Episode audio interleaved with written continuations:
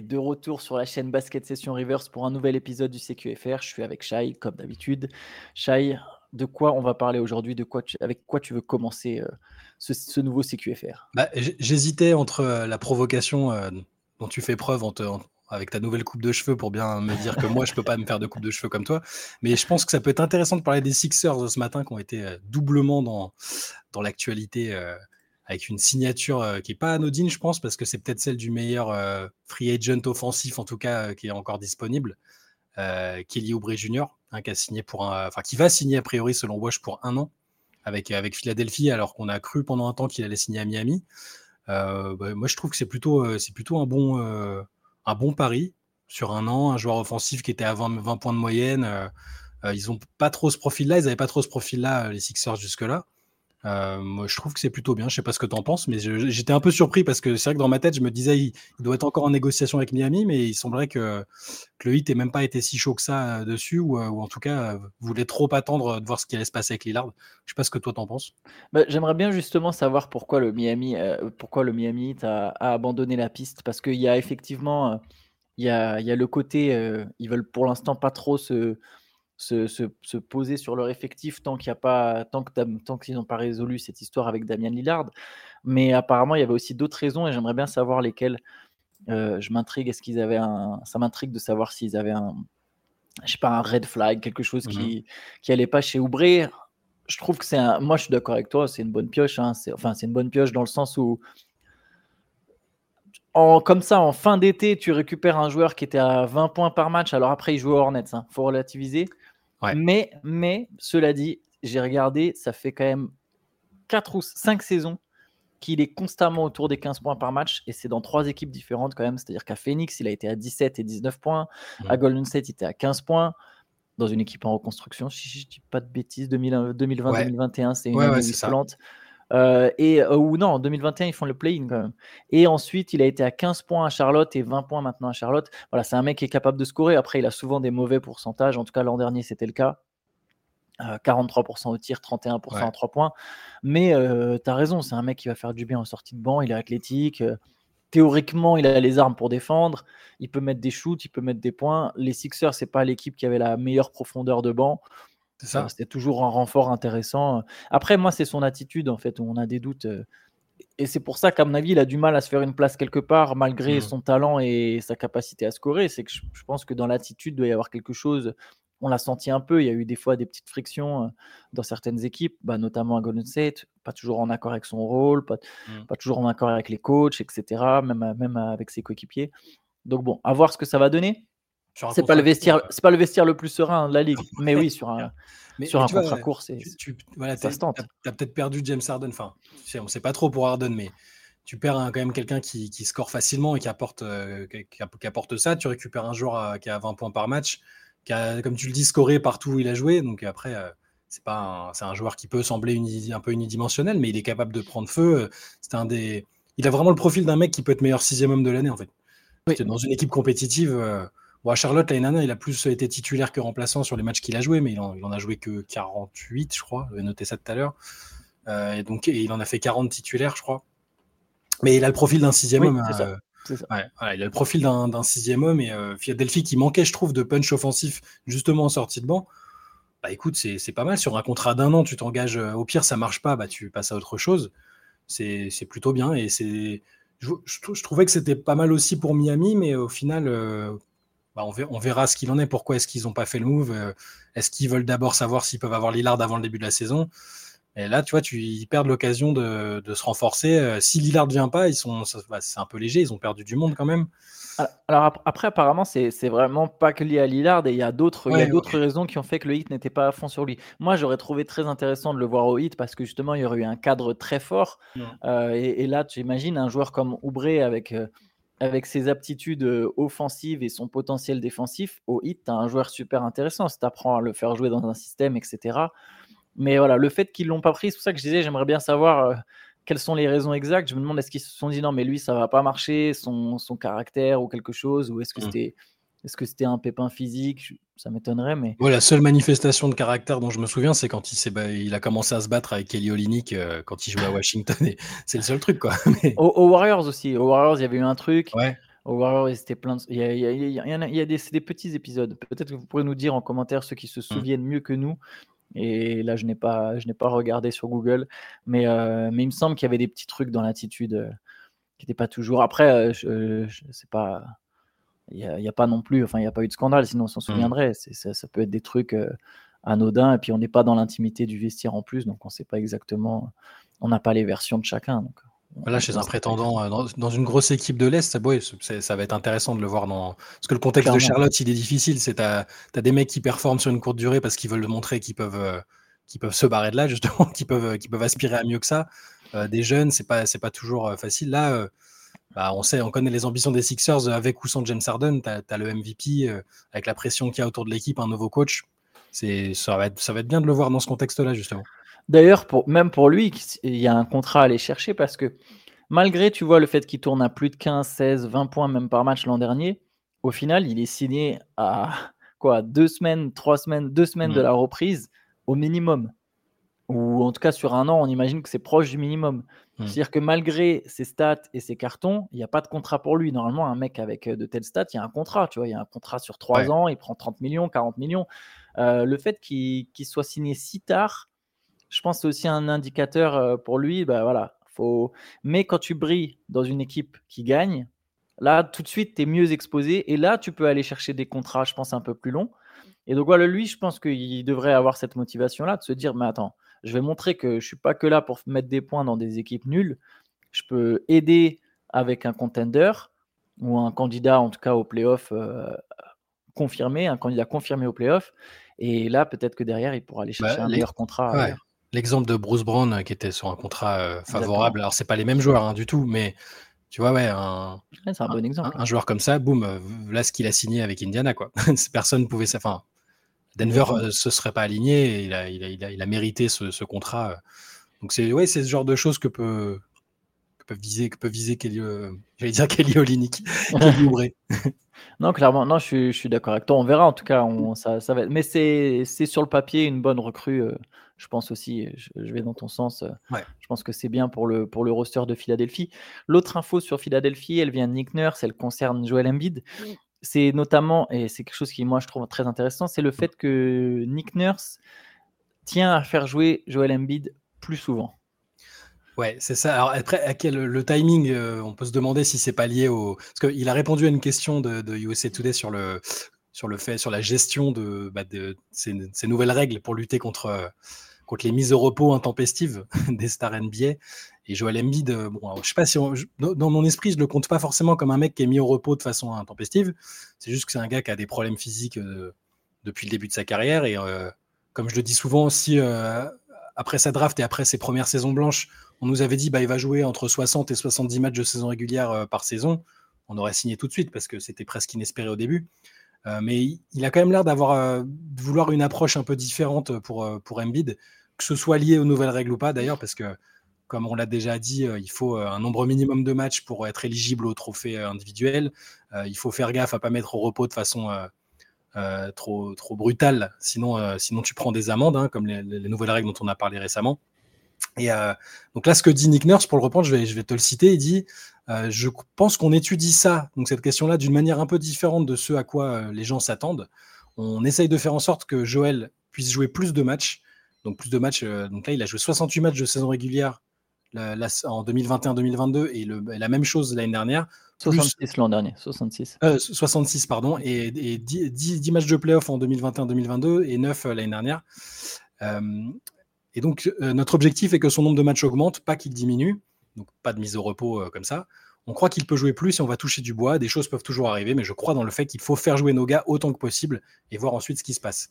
Alors, on, avait un peu parlé de cette, euh, forme d'approche-là avec les Clippers, avec ouais. qui disait tiens, ce serait bien qu'on essaie de jouer la saison régulière pour une fois. donc, en gros, qu'on essaye de faire jouer au max notre tandem fort. Euh, là, c'est intéressant, je trouve, parce que moi, je déplore à chaque fois le, le, fait que Joel Embiid arrive en playoff euh, diminué, blessé. Euh, il n'est jamais à 100% et c'est extrêmement frustrant.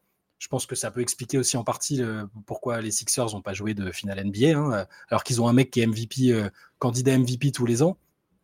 Donc j'aime bien, j'aime bien cette, au moins cette volonté affichée de, se dire bah ça suffit les mises au repos, on, va, on va le faire jouer tant qu'on peut et puis ça, sera peut-être positif finalement.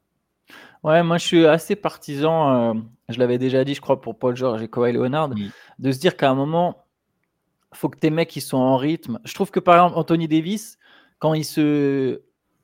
faut mettre des gros guillemets, mais quand il se force à jouer malgré des pépins, en fait, au final, il, finit par. Il se blesse pas plus, quoi. Mm. ça, passe, ou je sais pas comment expliquer, je, ne suis pas spécialiste non plus, mais j'ai l'impression qu'après, il joue. Au final, il se pète pas, tu vois. Et il a été. C'est ce qui s'est passé cette saison. Enfin, la saison dernière, du coup, il y a un moment où il a joué malgré des blessures. Il s'est mis dans le rythme. Il a il a, pas, il a serré les dents, je sais pas quelle expression un peu bateau on peut, on peut donner.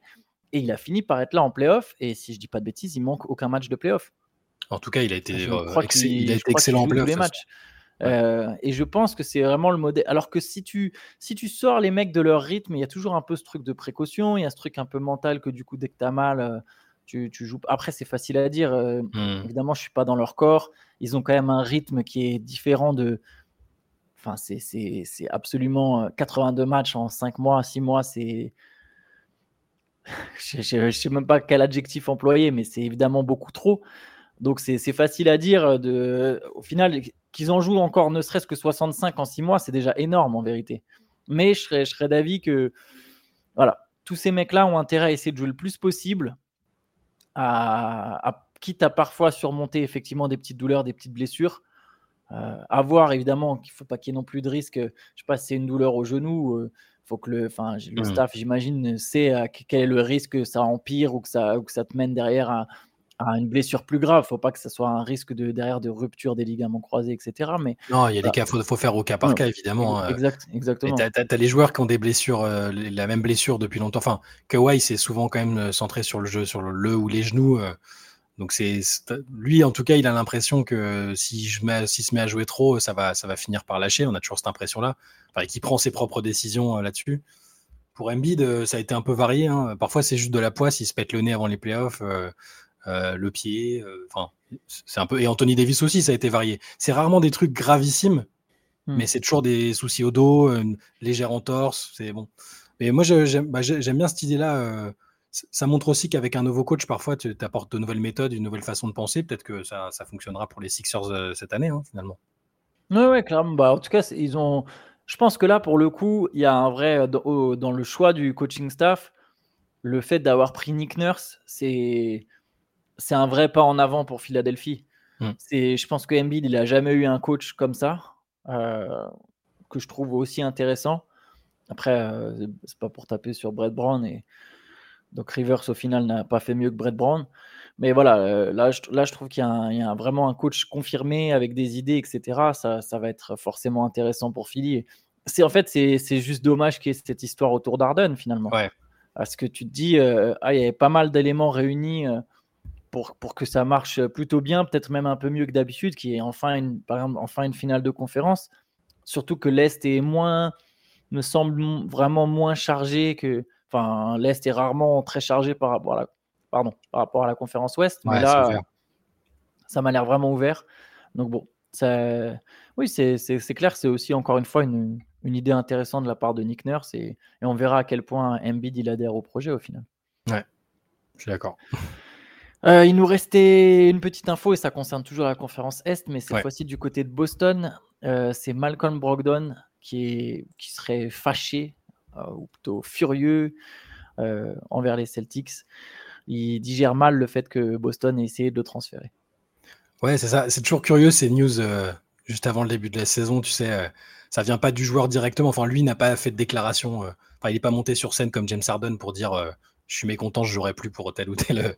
il, c'est, une info qui sort dans c'est le Boston Globe, je crois. Hein. Gary Washburn, c'est, quand même un journaliste respecté. Ouais on, imagine qu'il a parlé avec l'agent ou avec des gens autour de la franchise.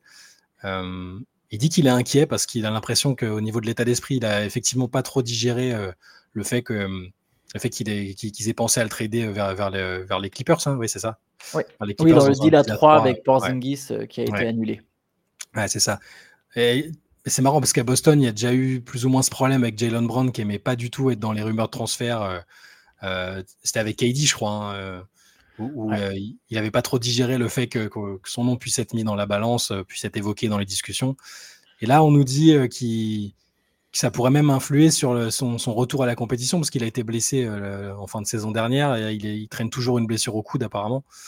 Et, euh, Washburn nous dit qu'il pourrait décider de ne pas se faire opérer et de guérir naturellement, de prendre son temps euh, et que l'équipe devrait alors du coup attendre qu'il décide qu'il est prêt à revenir et que ce serait une manière de protester contre ce, trade qu'il a, souhaitait pas. Mais bon, après, c'est je comprends, je veux dire, à la place du joueur, tu, si tu t'attends à, être dans un projet et puis qu'on te dit, bah non, on a essayé de te trader, c'est passé tout proche. Mais d'un côté, c'est triste à dire, c'est le, le business, quoi. Tu, sais que tu peux être tradé à n'importe quel moment, tu as un contrat qui est, qui est, quand même important. C'est, je veux dire, c'est, tout, tout dépend. Après, tu vois, par exemple, pour Jalen Brown, tu te dis, en face, on te trade, euh, c'est dans un truc pour Kevin Durant, donc c'est, même si l'ego, c'est toujours euh, qu'il a un ego important, bah c'est, c'est un peu plus facile à accepter, je pense. Peut-être que lui, il s'est dit, ah ouais, vous mettez dans un truc avec Porzingis. Enfin, je pense pas être moins important qu'un Porzingis. Ou... Enfin, je, je sais pas, j'essaie de me mettre à sa place. Et, euh, et, puis, il est arrivé il y a pas si longtemps. Il a été sixième homme de l'année. Enfin. Non, mais à un moment, Malcolm Brogdon, il a 30 ans, il découvre pas la NBA. Hmm. Et il a déjà été tradé. Euh, je, lui rappelle quand même que les Bucks ont échangé contre rien pour faire de la place. Euh, dans, l'effectif, euh, notamment, je pense c'est au moment où Giro Holiday arrive. Donc, euh, j'ai du mal à, à, capter le, le, le je sais pas, l'espèce de, de frustration. Enfin, comme tu as dit, c'est un business, quoi. Et, et mmh. en plus, un joueur qui a des soucis de blessure, bah, il s'expose, c'est injuste, hein, mais il s'expose à, être sur la liste des transferts. Je pense que Brogdon, il sait très bien qu'il y a quelques mecs intouchables dans cette ligue et que le reste et alors c'est, on peut se dire que c'est, que c'est, c'est pas normal, mais dans ce cas, c'est un tout autre débat. Mais le reste, au final, est souvent perçu juste comme un atout. ce qui est triste, hein, c'est vrai, je, suis d'accord. Ça, par contre, c'est euh, que les mecs d'un coup, du jour au lendemain, ils soient baladés d'un bout à l'autre des États-Unis. Euh, euh, c'est des situations pas faciles à vivre, mais que voilà, que lui en plus n'a pas été échangé pour le coup, c'est juste, il, il, y a eu des discussions, mais il doit aller, il doit, enfin normalement il est censé les comprendre. Et au final, euh, les Celtics avaient l'air de vraiment vouloir Porzingis, vu qu'ils ont mm. quand même sacrifié Marcus Smart. Donc il n'a pas été échangé. Enfin, Malcolm Brogdon, c'était pas non plus une rumeur juste contre n'importe quel mec. C'était voilà, il y avait vraiment une cible du côté de Boston qui avait été identifiée. Et, là, en fait, il mettrait son équipe du coup en. Après qu'il ait envie de prendre le temps pour guérir et de revenir à 100%, je comprends, mais que ce soit motivé par euh, l'envie de faire payer un peu Boston, j'avoue que bon, ça, c'est. En fait, je trouve ça un peu dommage. Après, mmh. on n'a certainement pas toutes les infos non plus. Mais je trouve ça un peu dommage dans la mesure où, où Boston a un effectif vraiment intéressant. Et pour lui, c'est aussi euh, bah, peut-être l'occasion cette année d'aller chercher éventuellement une bague. Enfin, après, bon, au pire des cas, les Celtics sont Derek White et Peyton Pritchard. C'est un peu léger, effectivement, à la main. Mais euh, bah, ça, dépend combien de temps il mettrait à revenir Malcolm Brogdon. Au final, c'est quoi? Il manquerait 15 matchs? 10 matchs? Je sais pas, c'est pas très clair. mais ce, qui est, sûr, c'est qu'il leur donne euh, quand même une dimension euh, et une profondeur. c'est un, un, super joueur. Quoi. Brogdon, c'est un joueur extrêmement intelligent qui défend bien, qui est, qui est très très complet, je trouve, et il leur donne une dimension qu'ils n'ont pas. Si, enfin, s'il n'est pas là, même si effectivement sur le poste il y a d'autres bons joueurs, hein, mais euh, Derrick White est, très très bon. Peyton Pritchard, c'est plus un, un energizer en sortie de banc, mais c'est quand même pas pareil si tu peux compter sur Brogdon. Ou... Bah, on l'a vu euh, sur les playoffs l'an dernier. Hein, je pense que son absence euh, ou ses, ses difficultés à revenir de, sa blessure, elles sont. Je dis pas, dis pas qu'elles expliquent, qu'elles expliquent tout, mais ça, ça les a quand même pas mal handicapés. Donc euh, j'espère pour eux qu'ils vont régler ce petit souci si toutefois je pense que c'est une vraie euh, c'est une vraie situation, hein, ça sort pas de nulle part. Euh, il n'y a pas un truc qui sort comme ça dans un média sérieux si s'il n'y a pas effectivement quelques griefs d'un côté ou de l'autre. j'espère j'espère qu'ils vont régler ça parce que c'est c'est pas cool de commencer avec avec des tensions avec des joueurs importants comme ça. Surtout qu'ils ont déjà faut qu'ils s'arrangent pour bien intégrer Porzingis. tu perds un leader avec Marcus Smart il y a peut-être des nouvelles dynamiques, une nouvelle redistribution des, choses à Boston et il faut faire attention quand même. J'en viens même à me demander est-ce qu'au final il n'est pas en train. Alors, Malcolm Brogdon, il est, pas, il est passé de titulaire à sixième homme. Hmm. Il l'a dit, c'est pas une transition facile et j'arrive à l'imaginer. C'était quand même un, un, joueur qui était très proche d'être All-Star, qui aurait mérité d'être All-Star quand il joue aux Pacers. S'adapter dans un rôle de sixième homme, c'était pas simple. Il l'a fait.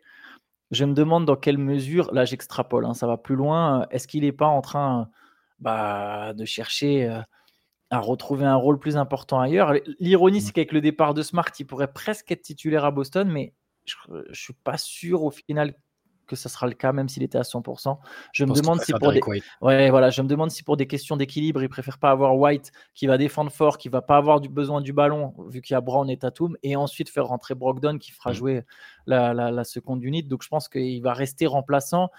Et est-ce que c'est pas peut-être déjà bah, pour lui, au-delà de la frustration, de la colère envers les Celtics, est-ce qu'il n'y a pas un peu, je sais pas, une forme de d'agacement ou de d'envie tout simplement d'avoir un rôle plus important et de comprendre que ça passe par jouer ailleurs et bah, du, du coup de, je sais pas, de, de manifester tous ces sentiments un peu euh, de cette manière.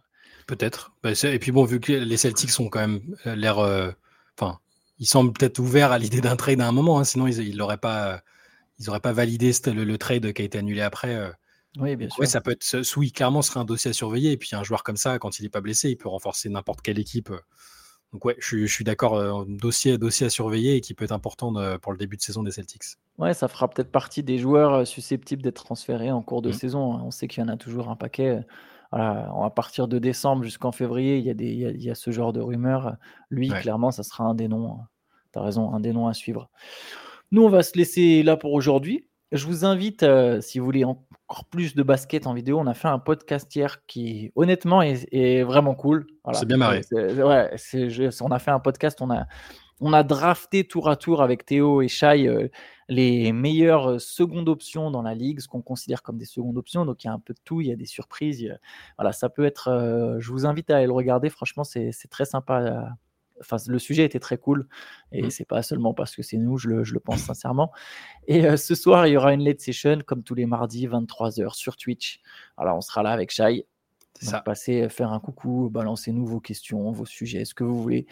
Euh, et vous pouvez aussi le faire en commentaire hein, sous cette vidéo. On, les regarde et, et, on essaye de prendre en compte. Il faudrait qu'on se fasse une petite liste un peu de tout ce que vous nous proposez. Mais en tout cas, on, regarde, on fait gaffe et ça nous donne des idées. Donc, donc merci, merci beaucoup. Et bah écoutez, passez tous, passez tous une bonne journée. Ciao, bonne journée. Ciao.